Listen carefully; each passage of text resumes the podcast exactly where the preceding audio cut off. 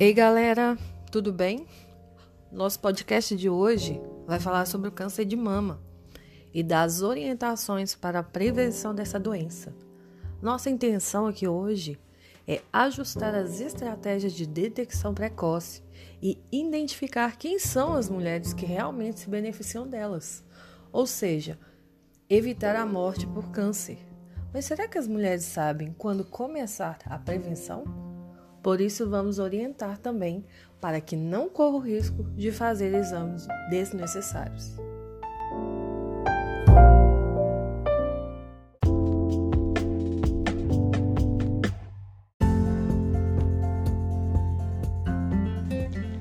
O câncer de mama é um dos problemas mais relevantes da saúde pública brasileira. É a neoplasia maligna mais incidente em mulheres na maior parte do mundo. No Brasil, estima-se um número de 66.280 novos casos para 2020. Em 2018, segundo dados nacional do Instituto do Câncer, o número de mortos por câncer de mama foi 17.763 pessoas. A população mais afetada pela doença geralmente são as mulheres acima de 40 anos, sendo que, a partir dos 60 anos, o número é 10 vezes maior. Muitos são os fatores de risco associados. Dentre eles se encontram os fatores ambientais e comportamentais, história, história reprodutiva e hormonal, genéticos e hereditários. O diagnóstico é feito por exame das mamas, exames de imagem como a mamografia e a ultrassonografia, por exemplo, e por fim, a confirmação é realizada por meio de biópsia. A detecção precoce é de suma importância para a possibilidade de tratamentos menos invasivos e taxas de sucesso satisfatórias. Por isso, agora vamos dar, vamos falar dos principais exames para o diagnóstico de câncer de mama e vamos dar as orientações de quando os fazer. Agora a Luísa vai falar do primeiro deles, o autoexame.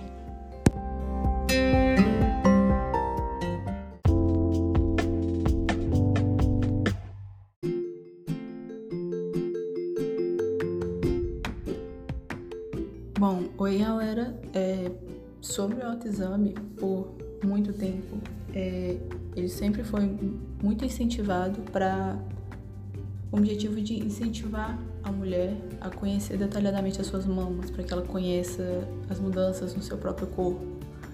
Mas atualmente, de acordo com o Instituto Nacional do Câncer, o INCA, é, não é uma prática que se recomenda no, durante o rastreamento do câncer de mama, porque muitos estudos eles mostram que tem uma baixa atividade, efetividade e podem causar também danos do corpo da mulher associados a essa prática. Mas ainda assim é de extrema importância que as mulheres mantenham uma postura atenta ao seu próprio corpo, que continuemos estimulando que se conheçam que reconheçam quaisquer alterações suspeitas, que elas saibam como é uma mama normal e como é uma alteração. É, por exemplo, reconhecer se tem alguns pequenos nódulos nas mamas é, ou secreções saindo pelos mamilos, uma mudança na cor da pele, um, um edema, casca de laranja nas mamas ou nas axilas também. Então, é, a mulher deve ser estimulada a conhecer o que é normal e a conhecer essas alterações por meio de palpações ocasionais nas mamas, observações em situações cotidianas, sem uma periodicidade e técnicas padronizadas, como acontecia no método do autoexame. É, bom, é isso. Eu espero que tenha tirado algumas dúvidas sobre esse assunto. E agora a Dani segue falando sobre a mamografia.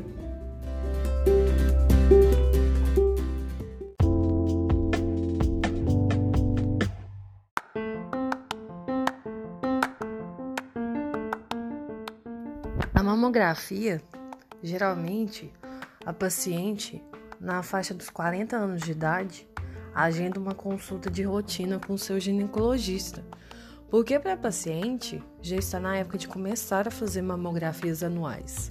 O ginecologista prestativo concorda com ela, pois com câncer não se brinca. Mas você sabia que não era necessário fazer a mamografia naquele momento? Sabe por quê? Porque o Ministério da Saúde recomenda que a mamografia de rastreamento, que é o exame de rotina em mulheres sem sinais e sintomas de câncer de mama, é recomendada na faixa etária de 50 a 69 anos, a cada dois anos. Além disso, a mamografia permite identificar melhor as lesões mamárias em mulheres após a menopausa.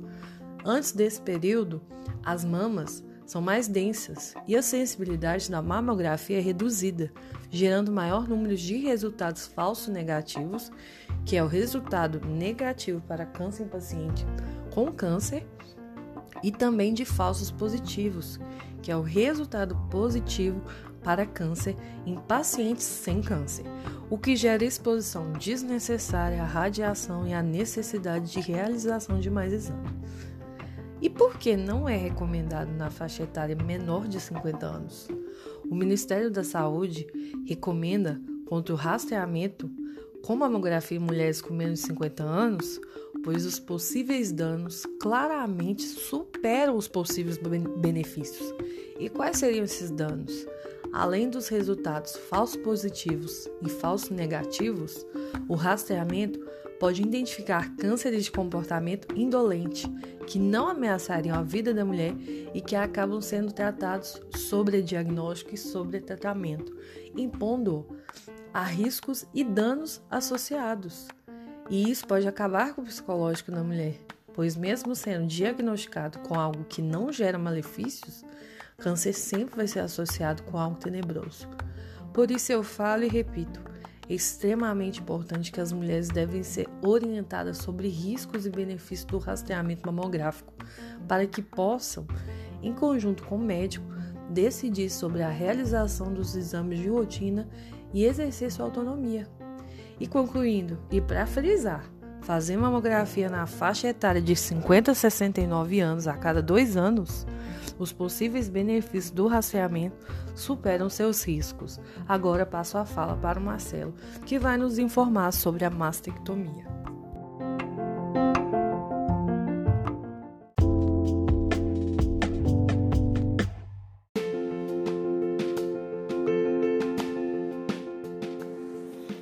E aí galera, tudo bem? Então, seguindo a linha do que as meninas já falaram até aqui, é, vou abordar agora um pouco sobre a mastectomia. E o que é uma mastectomia, né? Porque muita gente não sabe. Então, a mastectomia ela é a retirada da glândula mamária e ela pode acontecer retirando parte da glândula, preservando uma parte, ou você pode retirar ela totalmente. E além disso, em casos em que o, o câncer de mama já está num grau muito avançado, ocorre a retirada também da, da auréola e mamilo. É, esse procedimento ele ganhou bastante evidência há um tempo atrás quando a Angelina Jolie ela realizou uma mastectomia das duas mamas como uma forma de prevenir o câncer. E isso chamou muita atenção do assunto porque muitas pessoas começaram a se questionar se essa intervenção ela poderia ser realizada de forma arbitrária por qualquer um sem, sem alguma condição pré-determinada. e aí, é, ficou essa pergunta, né? Será que a Angelina Jolie fez a mastectomia simplesmente porque ela quis? E a resposta é não, porque ela tem um histórico familiar já, que a mãe dela lutou contra o câncer e morreu aos 56 anos. E ela fez um mapeamento genético antes de realizar a mastectomia que indicou que ela apresentava uma grande chance de desenvolver câncer de mama. Então, no caso dela, existiam fatores para que ela fosse indicada essa cirurgia para ela. Então, quando que é que faça necessária essa mastectomia? É... Então, assim como a mamografia, é preciso que existam algumas condições para que se indique a mastectomia, porque é uma intervenção cirúrgica que pode ter complicações para o paciente, para paciente. Além de causar danos psicológicos também, porque a gente sabe que existe uma importância por trás das mamas não só o apelo estético, mas também existe ah, o desejo por parte de algumas mulheres de ser mãe e amamentar seus filhos, e também é uma questão de identidade pessoal para algumas delas. Então ela deve ser sugerida em algumas situações específicas, como mulheres que já foram diagnosticadas com câncer e dependendo da progressão do câncer, a retirada total da mama. E aí faz essa mastectomia total e o SUS oferece a reconstrução de mama para pacientes que foram diagnosticados com câncer e fizeram a mastectomia completa. No caso da cirurgia preventiva, ela é indicada para paciente que tem uma história familiar e é sugerido que se faça um mapeamento genético como foi feito né, pela Angelina Jolie antes de fazer o procedimento para ver se tem alguma chance muito alta para desenvolver câncer. Além disso, é preciso que haja um acompanhamento psicológico né, para o paciente, porque é um procedimento cirúrgico que pode acarretar vários fatores, tanto o estético como o psicológico. Essa cirurgia de forma preventiva ela não é oferecida por, pelo SUS e aí fica a cargo do paciente desembolsar esse valor que não é não é fácil, de fácil acesso para os pacientes de renda mais baixa e que precisam e que são indicados fazer essa, essa cirurgia, né? E também existe, como a gente sabe, assim, não todo mundo, a mastectomia estética, que é realizada em pacientes que fazem a transição de gênero para de homem, de mulher cis para homem trans e optam por a retirada da mama, porque não é todo homem trans que retira a mama. Nesses casos, existe todo um acompanhamento psicológico para que a pessoa tenha certeza da sua decisão. E vale lembrar aqui que, tipo, mesmo as pessoas, é, os homens trans que não fizeram a retirada da, da, da, mama, e até os que fizeram, eles precisam de ter um acompanhamento pra, e, rastre, e rastreamento para o câncer de mama, dentro do estabelecido, claro. Então aqui é, a, não é uma discussão sobre se o rastreamento pode ou não auxiliar na redução é, da mortalidade pelo câncer. A gente sabe que ele pode ser, que ele é benéfico em casos, os casos que são pré-estabelecidos.